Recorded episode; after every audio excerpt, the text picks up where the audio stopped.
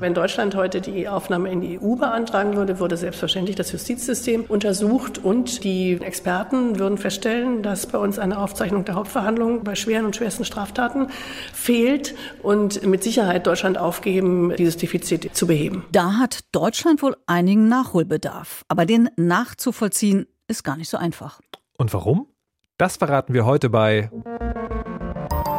Deutschlandfunk Kultur Breitband. Mit Vera Linz und Markus Richter. Herzlich willkommen. Es tut sich was und es hat sich in letzter Zeit ganz schön viel getan und darüber wollen wir heute sprechen. Zum Beispiel tut sich was im deutschen Justizwesen, da haben wir ja gerade schon was Kurzes gehört. Gerichtsverhandlungen sollen wortwörtlich transkribiert werden und all das hängt auch mit der Digitalisierung der Justiz zusammen. Und ganz ehrlich, dass das mit der wortwörtlichen Transkribierung noch nicht so ist, das hat mich schon überrascht. Apropos Überraschung, es tut sich auch was in der EU. Überraschenderweise will die EU die Medien regulieren. Das ist eigentlich gar nicht ihre Aufgabe, deswegen ist es überraschend, aber es hat einen ernsten Hintergrund. Es geht nämlich um den Schutz des unabhängigen Journalismus. Und dann tut sich was im Bereich Twitter-Alternativen, denn dass es mit Twitter bergab geht, ist mittlerweile unumstritten. Trotzdem bleibt die Frage, kann es eine vollständige Alternative geben und was kann das sein? Bis jetzt noch unbeantwortet, aber dem widmen wir uns jetzt. Wer immer noch auf X, ehemals Twitter, unterwegs ist, konnte in den letzten Wochen vielleicht das Gefühl bekommen, in einer Art Agenten-Thriller zu sein oder vielleicht in einer religiösen Sekte. Denn plötzlich raunten Leute verschwörerisch über die Vergabe von Einladungen oder den limitierten Zugang zum blauen Himmel. Es steckt allerdings nichts so mysteriös dahinter, sondern einfach eine neue Social-Media-Plattform, die es bereits seit Februar dieses Jahres gibt, Blue Sky. Eine Plattform, die ähnlich wie bereits Mastodon oder Threads vom Facebook-Konzern Meta eine Art neues Twitter werden soll oder will. Ja, aber sie ist nämlich noch nicht öffentlich zugänglich. Man braucht dazu einen Einladungscode und der wird limitiert äh, bereits NutzerInnen zur Verfügung gestellt. Die Nachfrage in letzter Zeit äh, war groß. Vielleicht hängt das mit den letzten Eskapaden von Twitter-Besitzer Elon Musk zusammen. Der hatte zum Beispiel scheinbar angekündigt, dass Twitter komplett kostenpflichtig wird oder er hat wiederholt Rechtspopulisten den Mund geredet. Vielleicht gab es ja deshalb in der letzten Zeit vor allem unter Medienschaffenden einen regel regelrechten Hype um Blue Sky. Viele wollten endlich rauf auf die Plattform und je mehr dabei waren, umso attraktiver wurde sie anscheinend mit diesen Einladungen. Unser Autor Dennis Kogel, der hat es reingeschafft und erzählt jetzt über die App und ihre Hintergründe. Ach komm, ich, ich folge jetzt erstmal ein paar Leuten. Ich folge mal ein paar Leuten. Okay, sehe ich auch, wem du da alles so folgst. Huch. Jetzt habe ich also auch einen ein Blue Sky-Account. Hm. Meine Freundin, die Musikerin Almut Schwacke, hilft mir, den neuen Account einzurichten. Schwupp, hast du ein Feed. Denn nur dank ihr bin ich überhaupt dabei. Wer rein will, braucht eine exklusive Einladung von jemandem, der Blue Sky schon länger nutzt. Genau, das heißt, die, die kriegt man irgendwie so random und dann kann man sie vergeben an irgendwelche Menschen. Auf die exklusive Club-Einladung folgt dann eine ziemlich bekannt aussehende Social-Media-Plattform. Auf Blue Sky kann ich Texte und Bilder posten, anderen Accounts folgen und deren Inhalte in einer Timeline lesen, liken und teilen. Zusätzlich gibt es noch thematische Feeds, in denen ich etwa besonders beliebte Inhalte oder Posts zu Themen wie Games, Wissenschaft oder Pilzen finde. Das alles erinnert schwer an Twitter. Ja, sieht sehr ähnlich aus, hat ein paar Funktionen nicht, die Twitter hat. Sogar eine ganze Menge. Keine privaten Direktnachrichten, keine bunten GIFs, keine Videos, keine Livestreams. Und trotzdem, hat Blue Sky etwas. Denn ich finde schnell Menschen, denen ich jahrelang auf Twitter gefolgt bin.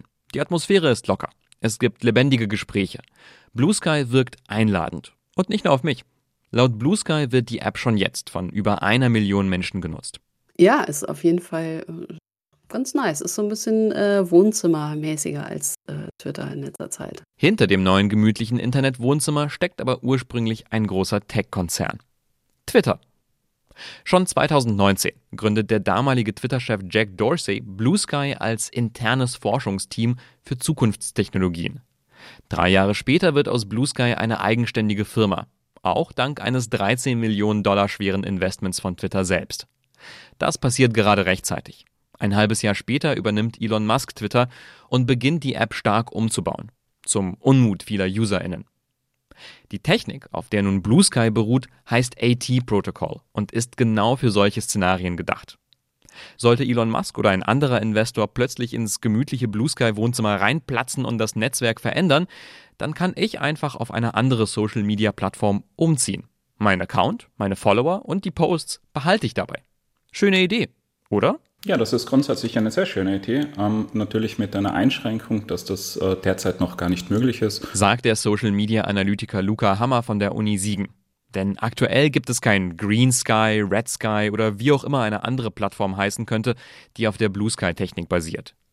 Luca Hammer hat sich Blue Sky genauer angeschaut und sieht grundsätzliche Probleme an der Idee und der darunterliegenden Technik für den Umzug. Und äh, die weitere Sache ist, damit es funktioniert, gibt es einen zentralen Server, was ein bisschen lustig ist, wenn man versucht, ein dezentrales Netzwerk aufzubauen. Denn der zentrale Server verifiziert meine Identität auf Blue Sky, damit ich meinen Account in Zukunft umziehen kann. Eingeschränkt bin ich auch, wohin ich denn letztendlich umziehen darf. Die neue Plattform müsste Blue Skys eigenes AT-Protokoll unterstützen. Aktuell tut das eben nur eine einzige Plattform, Blue Sky selbst. Ob in Zukunft mit dieser Technik jeder Mensch seine eigene Plattform aufziehen kann oder ob das etwas ist, was großen Tech-Konzernen vorbehalten ist, das ist derzeit noch unklar. Deshalb, ich, ich nutze es, ähm, um zu sehen, wie es sich entwickelt, ähm, aber es ist nicht meine Lieblingsplattform. Und damit ist Luca Hammer nicht alleine. KritikerInnen haben viele Fragen an die neue Plattform. Wie will Blue Sky Trolle und Hassaccounts moderieren, wenn die einfach umziehen können wie jeder andere? Welche Ideale verfolgt Blue Sky als Firma, die Geld verdienen muss? Wie will die Plattform überhaupt Geld verdienen? Und was bedeutet das für Nutzer wie mich? Die Antworten darauf will Blue Sky irgendwann nachliefern. Genau wie das Versprechen, irgendwann mal aus dem gemütlichen Wohnzimmer ausziehen zu dürfen. Es gibt also jede Menge offene Fragen. Und über die haben wir gesprochen, und zwar mit Gavin Karlmeier. Er ist nicht nur als Formatentwickler Kollege vom Deutschlandfunk, er ist, und das ist heute für uns hier wichtig, Digitalexperte und die eine Hälfte des Podcasts Haken dran, der im letzten Jahr die Veränderungen von Twitter und die aufkommenden Alternativen sehr eng begleitet hat. Von ihm wollten wir zum Beispiel wissen, warum Blue Sky überhaupt gerade so aktiv zu sein scheint und ob es sogar einer anderen, bekannteren Twitter-Alternative Mastodon den Rang abläuft.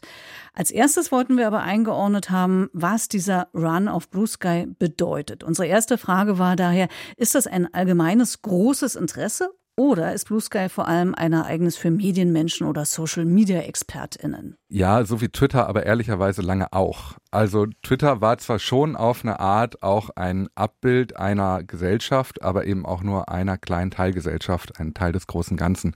Und so findet das bei Blue Sky jetzt gerade auch statt. Die Lauten, die Megafone, die wir bei Twitter und X lange verfolgt haben, die sind die, die sich jetzt gerade nach Blue Sky und übrigens auch nach Mastodon orientieren. Ähm, die sind es, die uns jetzt gerade das Gefühl geben, es gäbe diesen Run. Aber in Zahlen sieht das eher so aus, als würden wir uns da im im höheren fünfstelligen Bereich bewegen. Das ist jetzt noch mit Netzwerken wie Instagram oder Facebook lange nicht zu vergleichen. Nochmal zurück zu dem Thema Ansturm. Eine These für diesen Hype ist ja so ein bisschen das Invite-System. Mhm. Ne? Also rein darf momentan nur, wer eine Einladung hat.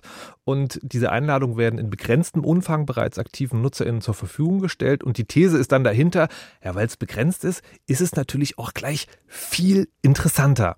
Aber Gegenbeweis, Pebble, auch ein Twitter-Klon, auch von Ex-Twitterati, also Ex-Twitter-MitarbeiterInnen gemacht, auch Einladungssystem. Da ist eigentlich sozusagen niemand.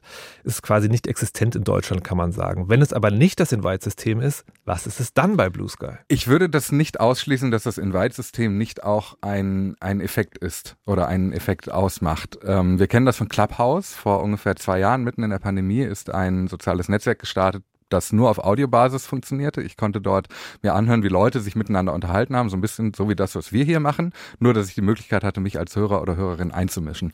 Und auch das hatte äh, zwei solche Eintrittsbarrieren, nämlich zum einen ein Invite-System und zum anderen, dass es eben nur für iPhones ähm, verfügbar war. Und ich glaube, das ist ein großer Faktor, wenn man weiß, dass viele Prominente oder viele MultiplikatorInnen auf diesem Netzwerk zu finden sind, ich dort aber nur hin kann, wenn ich eingeladen werde, dann wird es für mich super interessant, weil diese künstliche Verknappung am Ende zu einer FOMO, also der Fear of Missing Out führt. Ich habe das Gefühl, was zu verpassen und das möchte ich im Internet auf gar keinen Fall, vor allem nicht, wenn ich immer das Gefühl habe, dass sonst alles direkt vor meinen Füßen liegt. Ich muss aber doch zu mal drin kommen. Mhm. Selbst die bekannten Stimmen oder Köpfe, die mhm. da sind, die dann für diesen Zug sorgen, müssen ja auch diese Plattform irgendwie attraktiv gefunden haben. Warum? Da kommen, glaube ich, ganz viele Faktoren zusammen. Da kommt zusammen, dass das Design sehr sleek ist, also viel Spaß macht und stark auf die NutzerInnenführung ausgelegt ist. Da kommt zu, dass das ganze, ähm, der ganze Nutzungsumfang sehr Twitter-esque ist. Also es erinnert sehr an eine gute alte Zeit, die wir so im Internet nicht mehr kennen. Die ähm, Plattform ist im Onboarding nicht so komplex wie andere. Das heißt, ich muss mich gar nicht entscheiden für eine Instanz, wie es bei Mastodon der Fall ist, oder für irgendwelche Interessen, wie es bei Clubhouse übrigens später der Fall war, um nochmal Clubhouse zu nennen. Also ich glaube, dass ähm, bei Blue Sky viele Faktoren zusammenkommen. Es ist sehr einfach zu bedienen, es hat ein sehr spaßmachendes Umfeld und es ist aber auch nicht so einfach mitzumachen, als dass ich mich eben darum bemühen muss, irgendwie an mhm. so einen Invite-Code zu kommen. Mhm. Man kann nun äh, bei Blue Sky aber kritisch argumentieren, dass es in manchen Grundpfeilen wie Twitter ist im äh, kritikwürdigen Sinne. Es ist momentan noch ein zentralisierter Service, der von einer Firma betrieben wird, die Geld verdienen muss. Jack Dorsey, ein Mann, der maßgeblich mit dafür verantwortlich gemacht werden kann, dass Elon Musk Twitter gekauft hat, spielt im Hintergrund eine große Rolle bei Blue Sky. Die versprochenen Features, die Schutz vor einer feindlichen Übernahme durch einen reichen Investor wie im Fall von Twitter bieten sollen, sind vorerst graue Theorie. Eine Realisierung ist nicht in Sicht. Aber gerade Menschen und Aktivistinnen, die das alles wissen, äh, die auch die Gefahren sozusagen kennen, sind auch dort. Wie erklärst du dir diese Diskrepanz? Also ich sehe die Kritik äh, komplett auch. Ähm, das Problem ist, dass all diese Menschen, die du erwähnst, dass die auch bis zum Schluss noch bei X unterwegs waren. Also die haben in meinen Augen auch eigentlich viel zu spät sich entschieden, X den Rücken zuzukehren, sei es aus der Tatsache, dass man damit eben noch viele Menschen erreicht. Ich glaube, das war ein wichtiger Faktor. Auch einem gewissen eigenen Stolz. Ich habe mir hier ein Publikum aufgebaut, das habe ich woanders nicht. Und diese Faktoren haben offenbar überwogen gegenüber einer ideologischen Überzeugtheit zu sagen, ich gehe jetzt hier weg. Dementsprechend würde ich behaupten, dass auch bei Blue Sky jetzt gerade diese Faktoren eher hinten anstellen, wenn die Usability eben gegeben ist. Also Mastodon, um es nochmal als Beispiel zu nennen, oder das gesamte Fediverse ist ja in seinen Grundpfeilern ideologisch aufgebaut. Alles, was dem zugrunde liegt, sind Dinge, die aus Überzeugung so sind, wie sie sind. Es ist ein komplett dezentrales Netzwerk. Es gibt kein Unternehmen, das dem zugrunde liegt. Und alle diese Faktoren haben trotzdem nicht dazu geführt, dieses große Momentum, das Mastodon hier in Deutschland eigentlich seit dem Jahreswechsel 22 auf 23 erlebt hat, zu der großen Twitter-Alternative zu machen. Jetzt gibt es natürlich Leute aus der Community, die sagen, wir wollen gar nicht die Twitter-Alternative sein. Aber der Vergleich liegt natürlich trotzdem nahe und diese Plattform hat es eben nicht geschafft, eben so einen Hype auszulösen, wie das, was wir gerade bei Blue Sky erleben. So eine richtig gute Antwort ich, auf deine Frage habe ich also nicht. ich würde dann äh, sagen, auf Mastodon, wenn wir gerade dabei sind, noch mal ein bisschen genauer eingehen wollen, weil was Mastodon ja so vorgeworfen wird in so einem öffentlichen Diskurs, ist ja einerseits eben diese die Schwierigkeit der technischen Zugänglichkeit, so der Bedienung, dass die das Entscheidende ein bisschen zu kompliziert ist und das andere, dass da so eine Art Nerd-Besserwisserei betrieben wird, die, also ob das jetzt so ist oder nicht, weiß man nicht, aber als Klischee gibt es das Narrativ. Aber was auch auffällig ist, Mastodon hat keine algorithmisch sortierte Timeline, mhm. sondern da läuft alles so, wie es zeitlich ist. Ist es vielleicht auch ein Kriterium, was dazu geführt hat, dass es nicht verfolgbar ist, äh, nicht erfolgreich ist oder umgedreht gefragt, muss ein soziales Medium heutzutage eine algorithmische, eine algorithmische Timeline mitbringen, um Erfolg haben zu können? Eventuell ja, und zwar nur, weil wir uns daran gewöhnt haben. Also wenn wir jeden Tag einen Schokoriegel essen, dann gewöhnen wir uns an diesen Zucker. Und wenn wir jetzt, wenn uns jemand sagt, hey, isst doch mal eine Gurke, auch die Gurke macht Spaß und die Gurke ist viel gesünder und die Gurke ist eigentlich das äh, perfekte Ding, um dich gesund zu halten und um dich hydriert zu halten, dann weiß ich das alles. Trotzdem werde ich mich wieder für den Schokoriegel entscheiden. Also ich möchte purer. Aber das ist ja der, der, das Plus sozusagen, das Zusatzfeature der Digitalisierung, weshalb wir sie überhaupt so, glaube ich, extensiv oder intensiv nutzen nutzen, dass wir Algorithmen haben, die uns Daten gut sortieren. Ja, absolut. Also ich, ich glaube, das spricht aber fast eher dafür, dass wir Netzwerke haben, in denen wir diese Algorithmen nutzen können. Und das spricht am Ende übrigens auch für Blue Sky, weil das kleine Plus an Funktionsumfang, was Blue Sky mitbringt, ist ja die Möglichkeit, eigene Algorithmen, eigene Timelines zu integrieren. Eine weitere Kritik an Blue Sky sind ja momentan noch so die fehlenden Werkzeuge der Moderation. Jetzt ist ja abzusehen, irgendwann, also wann auch immer das entschieden wird, wird dieses Einladungssystem fallen und dann kann jeder zu Blue Sky kommen.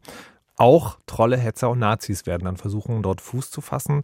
Glaubst du, die Plattform kann in dem derzeitigen Zustand dem standhalten? Ich glaube, was Content-Moderation angeht, ehrlicherweise nicht. Also den Eindruck habe ich nicht. Es gab in der Vergangenheit immer wieder schon Geschichten, bei der eine Content-Moderation hätte eingreifen müssen, aber es nicht tat. Es gibt auch jetzt Geschichten von Accounts bekannter PolitikerInnen, die offenbar nicht zu diesen tatsächlichen PolitikerInnen gehören. Und das Einzige, was die Content-Moderation hier tut, ist nach einer gewissen Anzahl an Meldungen ein Ausrufezeichen aufs Profil zu setzen. Hier besteht die Möglichkeit, dass hier eine Nachahmung stattfindet. Das ist alles, was gerade auf Content-Moderationsebene dort sichtbar stattfindet. Und ich glaube, dass dieses Einladungssystem jetzt schon eigentlich einen Punkt überschritten hat, bei dem es tatsächlich reguliert. Denn jeder Mensch, der einen Account bekommt, wird eigene Einladungscodes bekommen. Man kann mehr Menschen hinzufügen. Es multipliziert sich.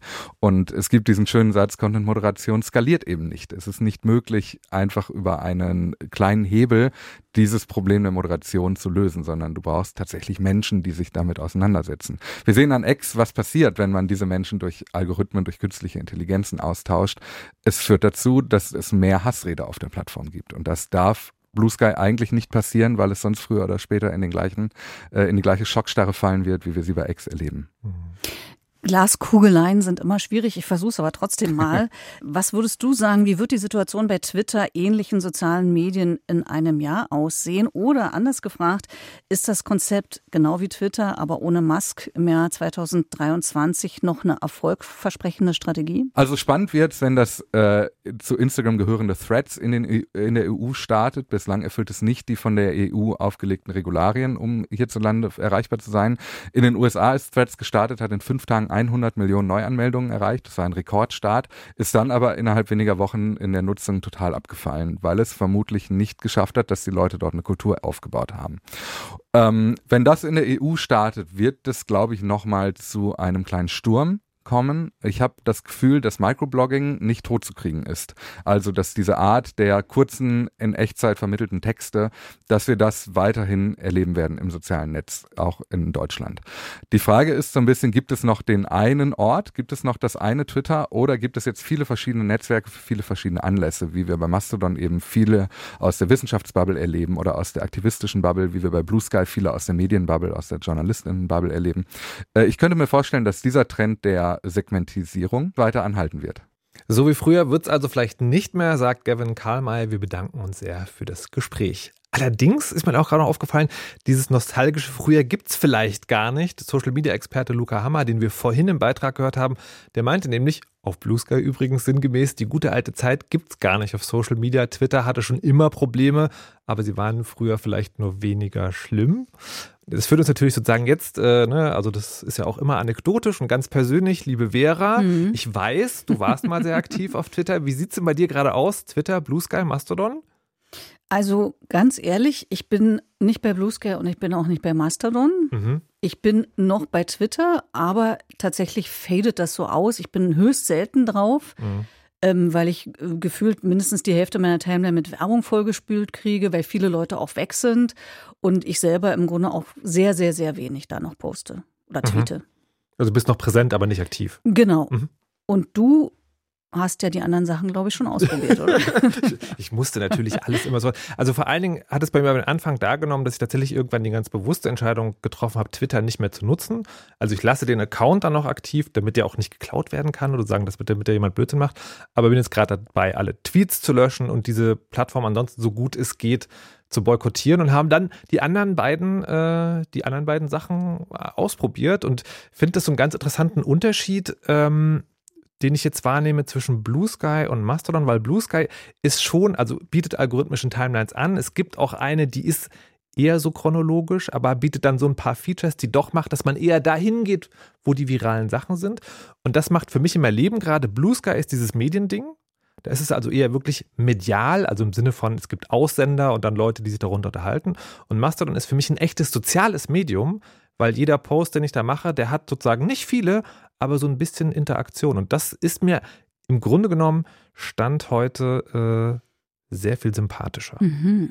Und ich frage mich die ganze Zeit mhm. so, ne, also ich habe die Entscheidung getroffen, mich komplett zurückzuziehen. Du bist sozusagen auch auf dem Weg nach draußen. Wie ist das eigentlich mit den Institutionen? Sollen sich die Medien, sollen wir, also wir jetzt im Sinne von die Medien vielleicht von Twitter auch mal? Gavin Karlmeier hat es ja im Interview auch gesagt, ist eigentlich schon zu spät. Ja, ist also eine Verpflichtung? Ich bin da, äh, ich sag mal, Klammer auf, noch, Klammer zu, nicht so orthodox. Mhm. Ich bin ja, wie gesagt, selbst noch drauf und mhm. verfolge auch noch einige KollegInnen, Nicole Diekmann zum Beispiel, die auch noch drauf ist, also die eigentlich auch kritisch solchen ähm, mhm. ähm, Entwicklungen entgegen, gegenüberstehen, die sind aber trotzdem noch drauf. Darum weiß ich nicht. Ich äh, bin da noch im Beobachtungsmodus, muss ich ehrlich sagen. Wie siehst du das? Naja, für mich habe ich die Entscheidung getroffen. Also was wenn, jetzt wenn, die Medien betrifft. Wenn mich jetzt ein Medienhaus fragen, würde ich ganz klar empfehlen, äh, sofortiger Rückzug von Twitter und dann Mastodon ausprobieren und vielleicht Blue Sky auch. Ja, also vielleicht noch ein Punkt, wenn du mich fragen würdest, warum bist Mhm. du nicht bei Blue Sky und Twitter, äh, bei Blue Sky Ja. und ähm, Mastodon? Warte, warte kurz. Vera, warum bist du eigentlich nicht bei Blue Sky oder Mastodon? Ja, äh, ehrlich gesagt ist es so ein bisschen ähm, Faulheit oder sagen wir mal, dass ich diese Zeit, die ich da investieren müsste, in andere Dinge stecke, also auch kluge und wichtige Mhm. Dinge natürlich. Und ich mache es mir natürlich ein bisschen leicht. Ich höre immer so von euch auch so ein bisschen Skepsis und was nicht so gut funktioniert Mhm. und man fragt sich, wo wird sich das hin entwickeln? Und dann sage ich mir, ach, lass die das doch mal ausprobieren und mal auschecken und wenn es dann soweit ist, dann springe ich rauf. Okay, gut. Äh, Dann, dann warten wir vielleicht einfach noch so lange und fragen Sie, liebe HörerInnen, ähm, wie halten Sie es denn oder ganz konkret, wo würden Sie uns denn eigentlich am liebsten folgen? Und das können Sie uns sagen, ganz äh, klassisch. Ich will jetzt nicht sagen analog, weil das stimmt dann nicht, aber breitband.deutschlandfunkkultur.de ist eine E-Mail-Adresse. Da können Sie gerne hinschreiben. Polen, Ungarn, aber auch die Slowakei, diese Länder sind Beispiele dafür, wie stark in der EU die Medienfreiheit unter Druck steht. Journalistinnen werden mit Klagen überzogen, teilweise werden Regulierungsbehörden und der öffentlich-rechtliche Rundfunk staatsnah besetzt und Staatskonzerne kaufen Pressehäuser. All das schränkt in diesen Ländern unabhängigen Journalismus ein. Das will die Europäische Kommission nicht länger hinnehmen und will dieser Entwicklung nicht tatenlos zusehen. Und sie will verhindern, dass sich die Situation für Medienschaffende in der EU noch weiter verschlechtert.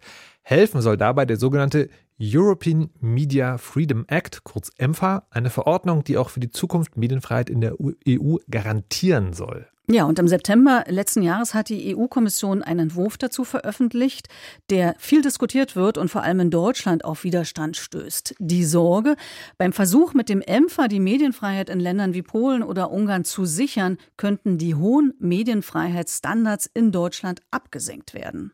Und so EU-Gesetzgebungsprozesse dauern immer ein bisschen. Jetzt im November geht also der Gesetzentwurf in den sogenannten Trilog zwischen dem Europäischen Parlament, der EU-Kommission und dem Rat der EU, in dem die Regierungschefs der Mitgliedstaaten sitzen. Voraussetzung dafür ist, dass sich in dieser Woche das Europäische Parlament auf eine Position zum EMFA geeinigt hat. Genau, das hat es getan und diesen ersten Zwischenschritt wollen wir zum Anlass nehmen, genauer auf einige Streitpunkte der geplanten Verordnung zu schauen und außerdem zu fragen, wie schützt sie Journalistinnen tatsächlich? Und um das zu beantworten können, weil das ein wirklich sehr komplexes Thema ist, wechseln wir jetzt quasi die Hüte. Ich bin weiter der Moderator. Vera, du hast dich schon länger mit dem MFA befasst und deswegen frage ich dich jetzt als Expertin aus und will gleich mal ganz hoch einsteigen. Ja? Ist es überhaupt rechtens, dass die EU in die Medien eingreifend reguliert? Mir erscheint das irgendwie recht ungewöhnlich. Einerseits, weil das ja vielleicht doch eine Sache der einzelnen Staaten ist und andererseits, weil staatlicher Eingriff in die Medienwelt, die sogenannte vierte Gewalt, ja sowieso ein sehr heikles Thema ist.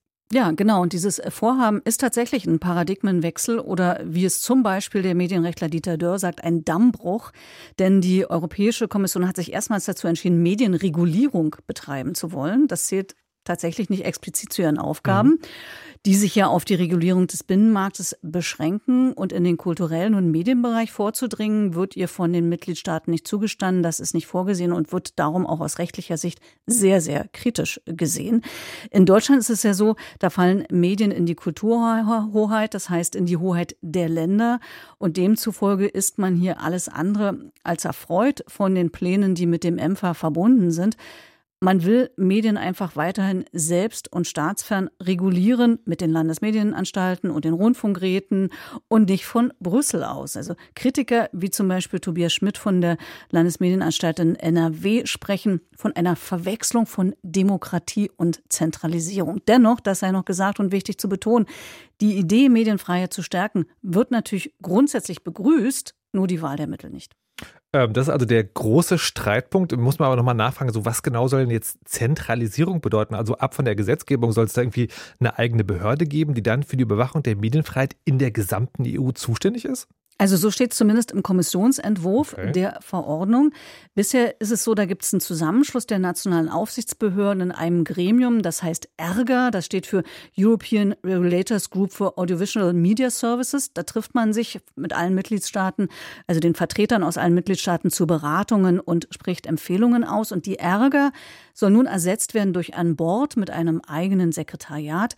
Und der Knackpunkt ist hier, dass vorgesehen war im Ursprungsentwurf, dass die gesamte Arbeit äh, dieses Boards nur in Abstimmung mit der EU-Kommission oder sogar nur nach Aufforderung der EU-Kommission passieren äh, soll und dass Stellungnahmen im Einklang mit der EU-Kommission abgegeben werden dürfen. Also, also, ich muss sagen, als Fan von Gewaltenteilung, so ganz grundsätzlich und auch von unabhängigem Journalismus, das klingt jetzt nicht sehr staatsfern, um es mal diplomatisch zu formulieren. Genau, da bist du auch nicht der Einzige, äh, der das äh, okay. so sieht. Äh, Kritiker sagen, das hat mit Staatsferne nichts zu tun.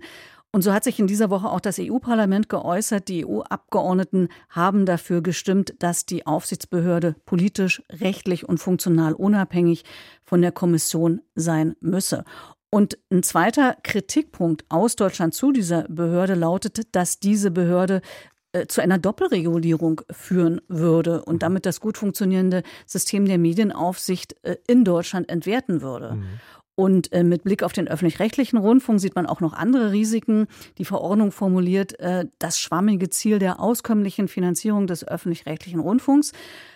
Wir wissen, wie der Rundfunkbeitrag festgelegt wird. Dafür gibt es klare Regelungen hier in Deutschland. Und da wollen sich weder der öffentlich-rechtliche Rundfunk noch die Rundfunkpolitiker in Deutschland reinnehmen lassen. Und noch ein letzter Punkt, ganz mhm. kurz, Markus, ein letzter Aspekt hierzu. Auch die Verleger sehen den EMFA kritisch wegen äh, einer missverständlichen Formulierung zum Thema Verlegerinhaberstruktur. Sie sehen damit den Tendenzschutz gefährdet, den es in Deutschland gibt, also die Richtlinienkompetenz eines Verlags zu sagen, mein Blatt geht in die und die Richtung. Das heißt, äh, man sieht in der Kritik an dem ENFA eine überraschende Einigkeit von privatem und öffentlich-rechtlichen Rundfunk und den Verlegern.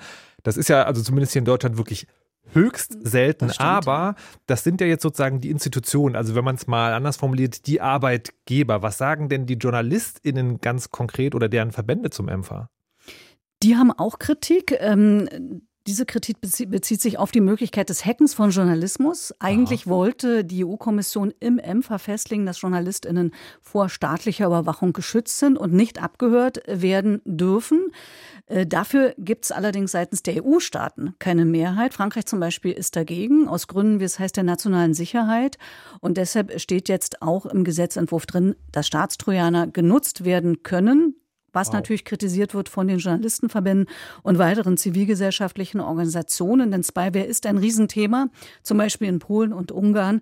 Dort sind Journalistinnen mit dem Staatstrojaner Pegasus zum Beispiel ausspioniert mhm. worden. Aber auch das Parlament spricht sich nicht generell, muss man sagen, gegen den Einsatz von Spyware aus.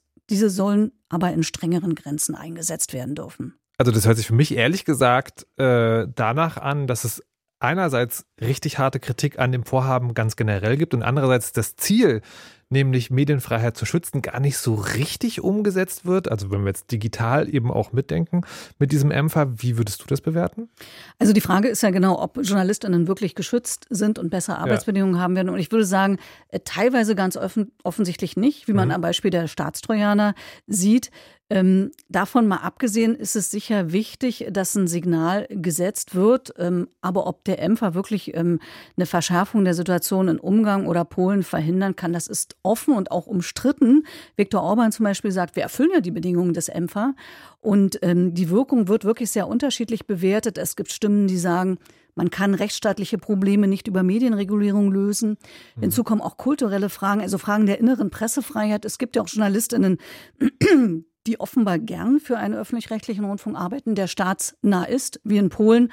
Und hier müsste man äh, vielleicht eher fragen, wie man das Bewusstsein für Demokratie in einem Land fördert. Und dann kommt noch hinzu, gibt es eben diesen Kulturclash in der EU, dass Deutschland sagt, wir wollen unsere Standards nicht senken, damit es vielleicht in anderen EU-Ländern besser wird. Und wie das am Ende ausgehen wird, also wie der Impfer aussehen wird und was er wirklich bewegen kann, das wird sich echt noch zeigen müssen. Da gibt es noch einiges zu tun. Bis Februar jedenfalls soll er beschlossen sein und spätestens dann werden wir uns das Ergebnis anschauen. Die deutsche Justiz soll digitalisiert werden. Das ist ein mühevoller Prozess, die teilweise über Jahrhunderte eingeübte aktienlastige, aktenlastige Rechtspraxis auch technisch auf die Höhe der Zeit zu bringen. Einen weiteren Vorstoß übernimmt gerade die Ampelkoalition in Berlin. Endlich soll in Verfahren nach schweren Straftaten die Hauptverhandlung wortwörtlich dokumentiert werden. In so einem digitalen Protokoll stünde dann genau, wer was wann gesagt hat. So etwas gibt es bisher in Deutschland erstaunlicherweise noch nicht. Im Bundestag wurde Ende September ein entsprechender Gesetzentwurf erstmals beraten. Doch was ist an der Digitalisierung der Justiz eigentlich so kompliziert? Matthias Finger ist dem nachgegangen. Euer Ehren, ich beantrage die Streichung aus dem Protokoll. Diesen Antrag kennen wir aus amerikanischen Filmen, aus dem Kino, aus dem Fernsehen, aus dem Streaming. Und wenn ich in Bürgerveranstaltungen den Leuten sage, dass man in Deutschland diesen Antrag gar nicht stellen kann, dann fragen mich die Leute ganz aufgeregt, warum denn eigentlich? Ja, weil es in einem deutschen Strafprozess überhaupt kein Wortlautprotokoll gibt, meine Damen und Herren. Erklärt Bundesjustizminister Marco Buschmann von der FDP im September dieses Jahres. Amtsgerichte erstellen zwar zusammengefasste Inhaltsprotokolle. Bei Mord, Betrug oder Brandstiftung beispielsweise werden vor Land- oder Oberlandesgerichten nur Förmlichkeiten festgehalten. Stefan Kaspari ist Vorsitzender Richter am Landgericht Magdeburg. Das kann durchaus sein, als Extremfall. Der Zeuge wird morgens um neun reingerufen und im Protokoll steht drin, also dass er seine Personalien angegeben hat und dann steht da, der Zeuge sagte zur Sache aus. Punkt. Und woher wissen die Beteiligten, was genau gesagt wurde? Gerade bei langen Prozessen. Während der Vorsitzende die Verhandlung führt, machen die anderen Richter sinngemäße Notizen. Was natürlich immer ein gewisses Risiko ist, weil man möglicherweise am zweiten Tag, wenn ein Zeuge was aussagt, noch nicht weiß, was nach den Erkenntnissen des 20. Hauptverhandlungstages von Bedeutung gewesen ist. Das ist dann einfach eine Sache der Erfahrung, das dann irgendwie hinzubekommen. Und die Rechtsanwälte schreiben auch eifrig mit, statt sich auf ihren Job, die Verteidigung zu konzentrieren. Ein automatischer Mitschnitt des Gesagten soll nun Abhilfe schaffen. Diese Tonaufzeichnung soll dann mit Hilfe von äh, Technologie, künstlicher Intelligenz in ein digitales Transkript überführt werden. Das sorgt dafür, dass alle Verfahrensbeteiligten eine ordentliche Gedächtnisstütze haben. Eine gute Idee, Immerhin, das Protokoll des Jahrhundertprozesses gegen die NSU beispielsweise ist nur aufgrund der Bemühungen von Journalisten und Aktivisten überliefert, in einer fünfbändigen Buchausgabe. An der haben Annette Ramelsberger und Tanjev Schulz mitgewirkt. Tatsächlich war das dann sehr, sehr mühsam über all diese Jahre ein richtiger Kraftakt. Ja. Laptop auf den Knien, immer in gebückter Haltung und wir durften ja nicht mitschneiden, sondern wir haben wirklich getippt und am Abend, in der Nacht haben wir dann alles ins Reine gebracht gebracht. So die beiden Journalisten in unserem Programm.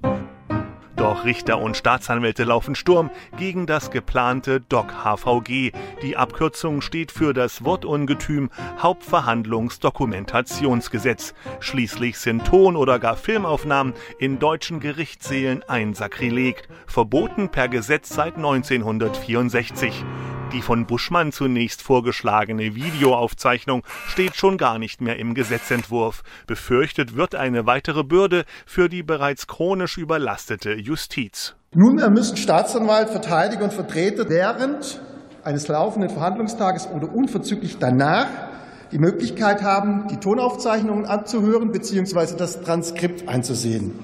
Justiz leidet unter Personalnot. Wer soll das machen? fragt der ehemalige Vorsitzende Richter am Landgericht Ravensburg Axel Müller. Mittlerweile sitzt er für die CDU im Bundestag. Die von Software erstellten Transkriptionen seien immer wieder fehlerhaft und die Sicherheit von Beteiligten in Gefahr, wenn interne Aufzeichnungen an die Öffentlichkeit gerieten. Hier will die Koalition nachbessern. Sonja Eichwede von der SPD war ebenfalls Richterin am Landgerichtsbezirk Bezirk Neuruppin. Wir müssen aber, denke ich, schon auch doch noch mal gucken, dass bei besonders sensiblen Ausnahmefällen sichergestellt wird, dass das Transkript nicht in die falschen Hände geraten kann. Zum Beispiel bei Zeuginnen von Völkerstraftaten, die um Repressionen gegen ihre Familie fürchten müssen, Opfer von sexuellen Straftaten oder als Beispiel Kinder. Doch auch Historiker sind an Wortlautprotokollen wichtiger Gerichtsprozesse interessiert. Die dürfen inzwischen in seltenen Fällen angefertigt werden, aber nur, wenn es sich um ein Verfahren von herausragender zeitgeschichtlicher Bedeutung für die Bundesrepublik handelt. Diese Möglichkeit wurde erst als Lehre aus dem NSU-Prozess geschaffen. In Deutschland ist ein wegweisendes Urteil zur Aufarbeitung der Verbrechen im Syrien-Konflikt gesprochen worden. Das Oberlandesgericht Koblenz sieht es als erwiesen an, dass das syrische Regime systematisch foltert. Im ersten Prozess weltweit um Staatsfolter in Syrien wurde Anfang letzten Jahres ein ehemaliger Mitarbeiter des syrischen Geheimdienstes zu lebenslanger Haftstrafe verurteilt. Auch diese Hauptverhandlung hat man nicht detailliert dokumentiert. Das Verfahren sei nur für Syrien, aber eben nicht für Deutschland von herausragender Bedeutung, urteilte damals der zuständige Senat. Aufgrund der minimalistischen Dokumentation von Hauptverhandlungen würde Deutschland heute als Beitrittskandidat für die EU scheitern. Wenn Deutschland heute die Aufnahme in die EU beantragen würde, würde selbstverständlich das Justizsystem untersucht und die Experten würden feststellen, dass bei uns eine Aufzeichnung der Hauptverhandlungen bei schweren und schwersten Straftaten fehlt und mit Sicherheit Deutschland aufgeben, dieses Defizit zu beheben. Glaubt die Berliner Rechtsanwältin Margarete von Gahlen vom Prozess gegen den Attentäter Stefan B., der 2019 eine Synagoge in Halle angriff, existiert zum Beispiel ein Tonmitschnitt aufgrund der Bedeutung des Verfahrens. Man sieht, es geht also. Das neue Gesetz muss übrigens erst 2030 umgesetzt werden. Den Justizbehörden bleibt also genügend Zeit, die ausführliche Dokumentation der Hauptverhandlung anzugehen. Matthias Finger zu den Herausforderungen einer Hauptverhandlung digital zu dokumentieren. Diese Hauptverhandlung, also diese Folge von Breitband, ist jetzt auf jeden Fall vorbei. Wir freuen uns natürlich trotzdem über Ihre wortwörtlichen Kommentare, Hinweise oder Feedbacks unter breitband.deutschlandfunkkultur.de und wenn oder dass Sie uns auf den sozialen Netzwerken oder Podcast-Plattformen Ihrer Wahl weiterempfehlen. Wir sind Vera Linz und Markus Richter. Und wir haben diese Sendung zusammen mit Pierre Behme gestaltet in dieser Woche. Dafür vielen Dank. Und bis zum nächsten Mal. Wir, Wir sagen, sagen Tschüss.